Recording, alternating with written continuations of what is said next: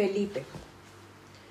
Houston en junio se viste de gala para celebrar las graduaciones de sus múltiples centros académicos. También aprovechan el calor del verano para organizar conciertos al aire libre. Muchos artistas programan para presentarse allí, ya que se concentra gran parte de su público juvenil. Blanca había ido de dos a tres veces cada año después del 2014. No era solo para ver a Blanca Esperanza, la compañía de su amiga y comadre Elena Isabel y del compadre Alejandro le hacía bien.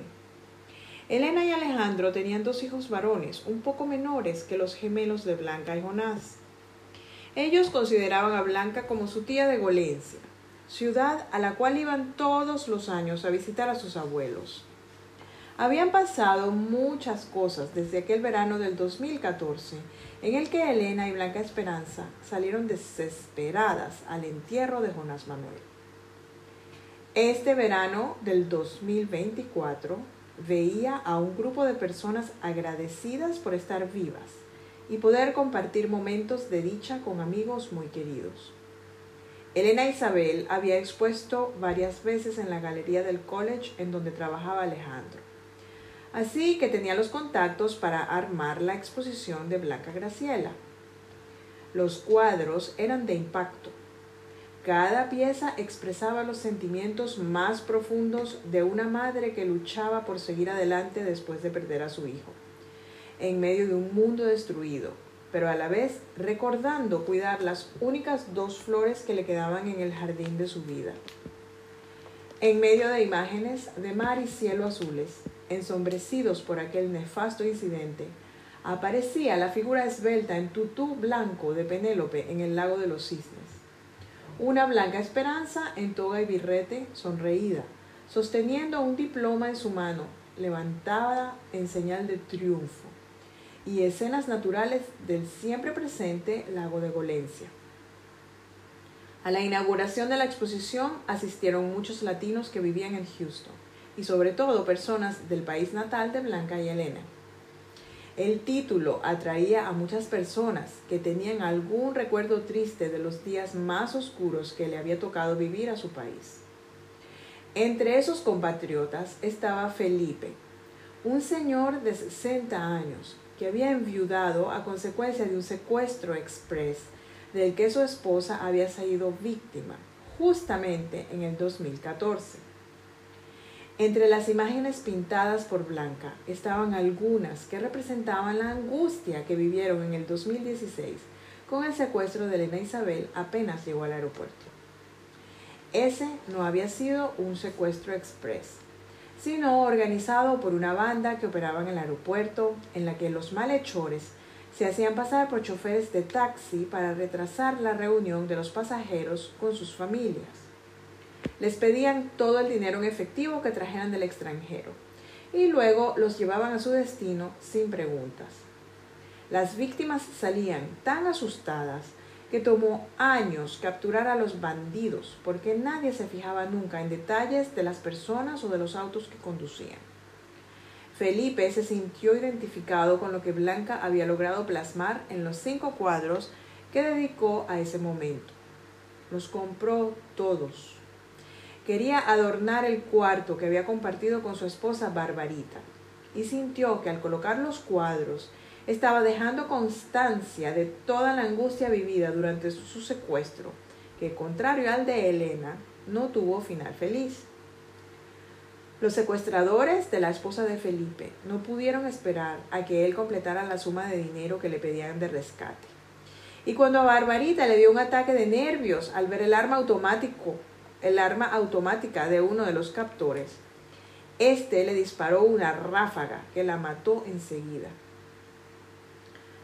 La banda de secuestradores pagó caro su error, porque a ellos sí los atraparon a todos. Felipe tenía contactos con personas del proceso y de antes del proceso, entre militares y policías y hasta otros malhechores se aseguró de poner tras las rejas al mayor número de los miembros de la banda que habían matado a Barbarita. Los encerraron en una prisión de máxima seguridad que quedaba en un pueblo en donde las temperaturas alcanzaban los 40 grados centígrados la mayoría de los mediodías. Felipe y Blanca hablaron un rato durante la inauguración de esta primera exposición en Houston, pero sintieron que debían darse la oportunidad de verse en privado para compartir sus experiencias y sus sentimientos como víctimas de una revolución no deseada. Parte del proceso de recuperación del país se basaba en sanar heridas, y una manera de hacerlo era compartiendo sentimientos que afloraban por episodios trágicos, producto del desmoronamiento moral de la sociedad. Así comenzó una amistad entre dos almas sufridas, que luego se convertiría en amor de otoño para ambos. Felipe era el más ferviente admirador de Blanca, y además Tenía un hijo que había nacido en 1997. ¿Casualidad o causalidad? A medida que descubrían más el uno del otro, Blanca y Felipe se acercaban más y más. Felipe vivía permanentemente en Houston y Blanca comenzó a pasar periodos más largos en esa ciudad. Los ingresos obtenidos en su exposición de sentimientos la habían ayudado a comprarse un pequeño estudio cerca de la casa de Elena, y así podía trabajar en nuevas obras en esta ciudad que le brindaba paz y ahora una ilusión.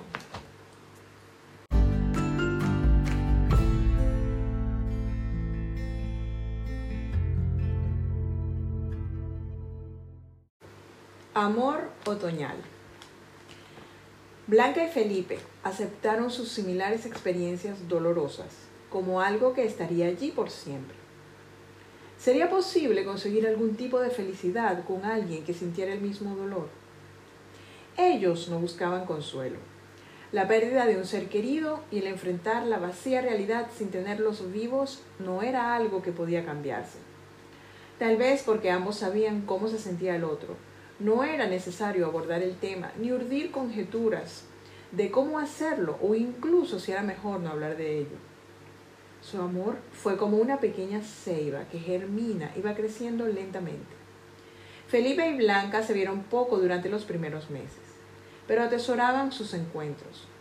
Del primer café pasaron a una elegante cena y luego descubrieron que tenían muchos intereses comunes. Felipe invitaba a Blanca a conciertos de música clásica y al ballet. Ambos escuchaban el mismo programa de radio matutino por internet para mantenerse al tanto de lo que ocurría en su país natal tropical de recuerdos dulces y amargos. Fue después de muchos meses de salidas regulares pero distanciadas que Blanca se sintió cómoda para dar el primer paso hacia un acercamiento físico.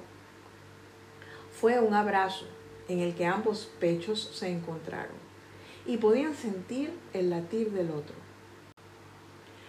Hacía tanto tiempo que ni Blanca ni Felipe se entregaban en un abrazo con otra persona que no fuese un hijo o un padre, que desde entonces no era solo la agradable compañía del otro lo que los ilusionaba de sus encuentros, sino el abrazo que se darían sin palabras y sin más pretensión que la de disfrutarlo. Cuando sintieron que eran más que dos almas golpeadas compartiendo momentos de esparcimiento, comenzaron a invitarse mutuamente a eventos con amigos y familiares del otro. Así Blanca conoció a Felipe de Jesús, una vez que éste había estado en Houston de visita. Tenía 28 años y ejercía el derecho en Nueva York. Trabajaba en un bufete de abogados de mucho prestigio que se dedicaba a la defensa de los derechos humanos en toda Latinoamérica además de atender clientes internacionales que hacían inversiones en la capital financiera de América. Felipe de Jesús hablaba con la misma llaneza con la que hablaba su padre. Era muy fácil conectarse con ellos, porque sus conversaciones siempre eran profundas. Así que fue directo al grano y le expresó a Blanca lo contento que estaba de que ella y su padre se hubiesen encontrado en esta etapa de sus vidas. Blanca le confesó que no podía dejar de pensar en su hijo perdido al tenerlo enfrente, que su Jonás Manuel tendría la misma edad que él y que daría la vida por poder abrazarlo. Enseguida, Felipe de Jesús, sin pizca de duda, le dijo, entonces abrázame, Blanca, que yo también perdí a mi madre y me moriría por un abrazo de ella desde el cielo. Blanca lo abrazó sin titubear, con todo el amor de madre que ahora no podía darle a su Jonás Manuel. Aceptó a Felipe de Jesús como un hijo que la vida misma le había puesto enfrente y le dijo, yo sé que nunca podré reemplazar a tu madre, pero cuenta conmigo para lo que sea. Desde ese día, Blanca y Felipe de Jesús disfrutaban aún más de los encuentros en ocasiones familiares. Y así seguía creciendo la ceiba del amor otoñal de Blanca y Felipe. Compartieron las alegrías de convertirse en abuelos, la despedida de este mundo a sus ancianos padres, algunos viajes al país natal y las visitas a los médicos, el tai chi, los ejercicios de pilates y los paseos por el parque.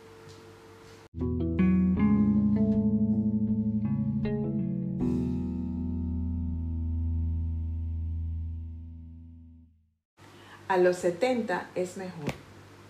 Habían pasado 10 años desde que Felipe y Blanca se conocieron. Fueron 10 años de camaradería, amistad y romance calmado. El encontrarse en una exposición en donde Blanca plasmó sentimientos que habían sido compartidos había sido un muy buen punto de origen para que la pequeña ceiba creciera fuerte. El amor de Blanca y Felipe era un amor sin inseguridades.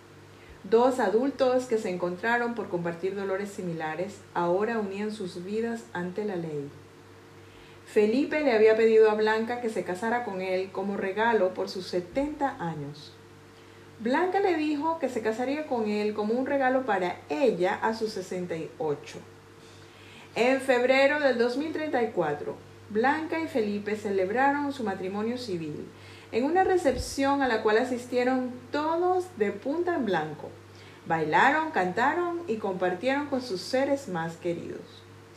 Esta vez no estaba Miguel Ángel para perfeccionar el peinado de Blanca, pero eso no le restó emoción al día. Blanca había aprendido a aceptar los cambios que veía en el espejo y ahora simplemente mantenía su cabello corto, enmarcando sus lindos pómulos y su nariz perfilada. Blanca prefería verse reflejada en las facciones de sus nietos. El pequeño Jonás Manuel de Blanca Esperanza ya tenía casi 10 años. Habían nacido otros nietos que habían heredado los nombres de los abuelos y las abuelas para que todo quedara en familia. Lo más importante era la celebración de haberse dado una segunda oportunidad para el amor. Aunque las arrugas y los dolores en los huesos no les permitirían reproducir el cuento de hadas con el que había soñado de niña, Blanca había aprendido la lección. No es lo que se ve lo que determina la felicidad. Ella había aprendido a ver belleza en una sonrisa y en un tomarse de la mano.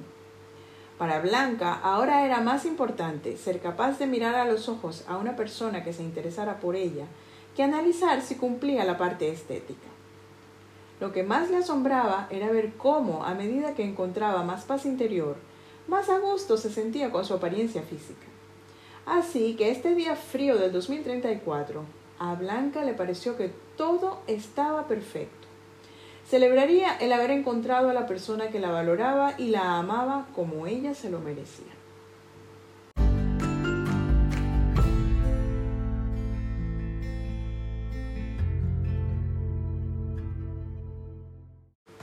La vida es bella. A la boda de Blanca y Felipe asistieron las mosqueteras y otros amigos de siempre de Felipe y Blanca. En su etapa de sexagenarias, las cuatro amigas no se perdían una oportunidad para celebrar la vida.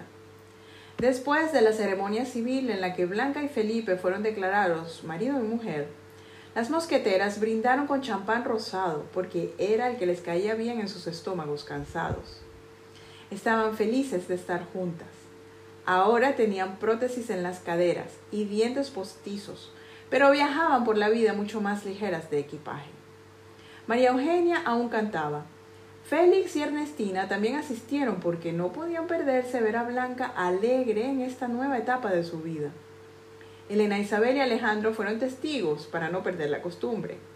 Carolina había traído desde Europa los recuerditos que había hecho a mano en mosaico con vidrio, porque no era posible una boda de una chica de Loriana II sin recuerditos artesanales.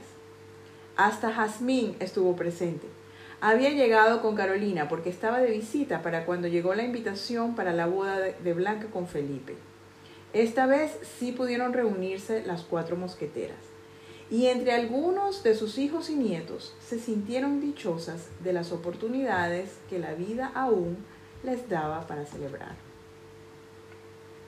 Fin de la historia de Blanca.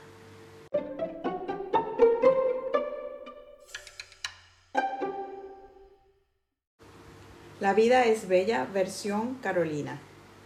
El inicio del 2034 vio a dos amigas en Europa más que amigas, eran también primas. Pero lo primero es más importante que lo segundo cuando de relaciones interpersonales se trata. Carolina y Jazmín pasaban una temporada en Madeira, cuando recibieron la invitación para la boda de Blanca y Felipe, que se realizaría en Houston. Decidieron darse el regalo de asistir.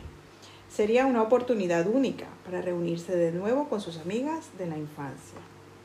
Carolina había desarrollado aún más su pasatiempo de trabajar los mosaicos con vidrio, así que decidió hacer parejitas de ancianos vestidos de novios sobre un fondo de mar y sol.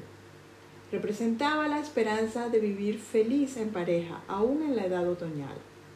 Carolina misma no perdía la esperanza de conseguir un anciano como ella, con quien conversar en las tardes madeirenses. A sus 68 años se sentía fuerte y sobre todo en paz. Viajaría con su prima Jazmín a reunirse con Elena Isabel y María Eugenia para celebrar la segunda oportunidad que la vida le estaba dando a Blanca. Los novios ofrecieron champán rosado, pues era el que mejor recibían sus estómagos sexagenarios. Entre prótesis de caderas, dientes y almas remendadas, las amigas celebraron como cuando eran niñas. Aún estando lejos de Loriana II, el sentimiento era el mismo. María Eugenia, quien además de auditiva, también era olfativa, había colocado un quemador de aromas para que no faltara el olor a eucaliptos. De alguna manera, el estar reunidas, celebrando y brindando por la felicidad en una etapa nueva de la vida de una de ellas, las hacía conectarse con su niño interior ese niño que no envejece y que nos hace únicos a cualquier edad. Salud por Blanca y Felipe, salud por la vida y salud por estar juntas. Carolina comprendió que no estaba sola.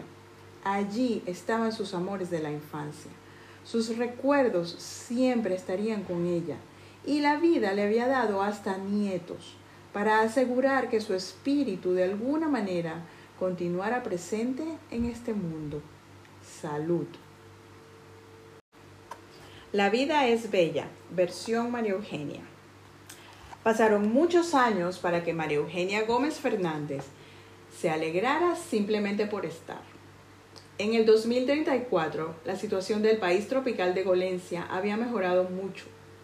Las personas de la tercera edad se sentían seguras podían disfrutar de las bellezas naturales y de las sonrisas cordiales de los ahora más alegres habitantes. A sus 66 años, Maru vivía feliz, ya retirada de su trabajo en el Juan 23, pero con la misma pasión de siempre por el canto. En enero había recibido una invitación para celebrar una ocasión muy especial en la ciudad de Houston.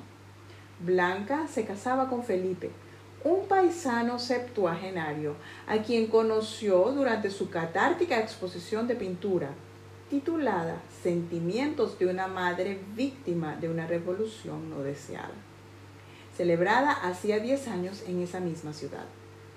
María Eugenia seguía felizmente casada con Martín, quien continuaba endulzándole los días y ayudándola a aumentar los colores sobre su paleta. Habían vivido más de 30 años juntos y Maru aún valoraba cada día que amanecía junto a él. Ya no esperaba nada a cambio de lo que daba y vivía cada día como una página nueva en el libro de su vida. Agradecía las pequeñas cosas como el poder moverse independientemente y sin dolor, el poder cantar, comer, caminar a sus perros y disfrutar del olor de los eucaliptos. Ahora tenían solo dos perros más pequeños y fáciles de manejar, de acuerdo con sus fuerzas y habilidades. Ya no hacía falta organizar tantas adopciones como en el pasado, pero seguían siendo los campeones en este oficio. El Ministerio para la Reconciliación Ideológica había ayudado a personas como María Eugenia a dejar atrás rencores hacia quienes formaron parte de la revolución de horror. La vida había que enfrentarla con humildad y dar oportunidad a todos para rectificar. Carolina había sido una de esas personas que colaboró con el programa de reconciliación ideológica, ya que ella había formado parte del adoctrinamiento sobre el socialismo del siglo XXI, que causó tanta indignación entre miembros de las Fuerzas Armadas. Pedro Martínez había reconocido que el miedo lo había llevado a no admitirse ni a sí mismo una realidad que no le gustaba. Él quería un trabajo honesto, como la mayoría de sus compañeros suboficiales de la Guardia Nacional. Ninguno de ellos se sentía orgulloso por haber formado barreras humanas uniformadas para impedir el paso a movilizaciones ciudadanas pacíficas. La indignación había sido mayor cuando los obligaban a vigilar áreas en donde se llevaban a cabo negocios oscuros entre los altos líderes del régimen ya eliminado y mafiosos de otros países. La experiencia de Pedro fue tratada también por programas del Ministerio para la Reconciliación Ideológica, con los cuales logró perdonarse por haber tardado tanto para ponerse en contacto con la realidad. Aún así, se sentía orgulloso porque se había colocado del lado correcto de la historia en los momentos decisivos para la recuperación de la República en la que todos vivían mejor.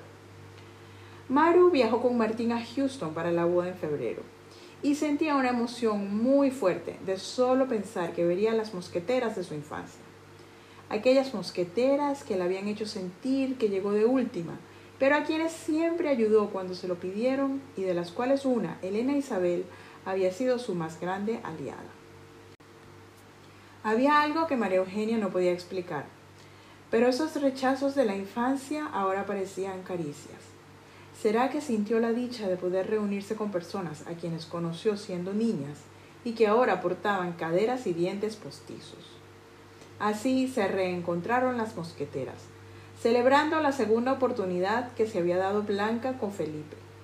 María Eugenia cantó en un ambiente impregnado con el olor de eucaliptus que ella misma se había encargado de difundir para recordar el aroma del edificio de su infancia junto a estas tres amigas de siempre. Salud, Blanca y Felipe. Viva la vida y viva el amor.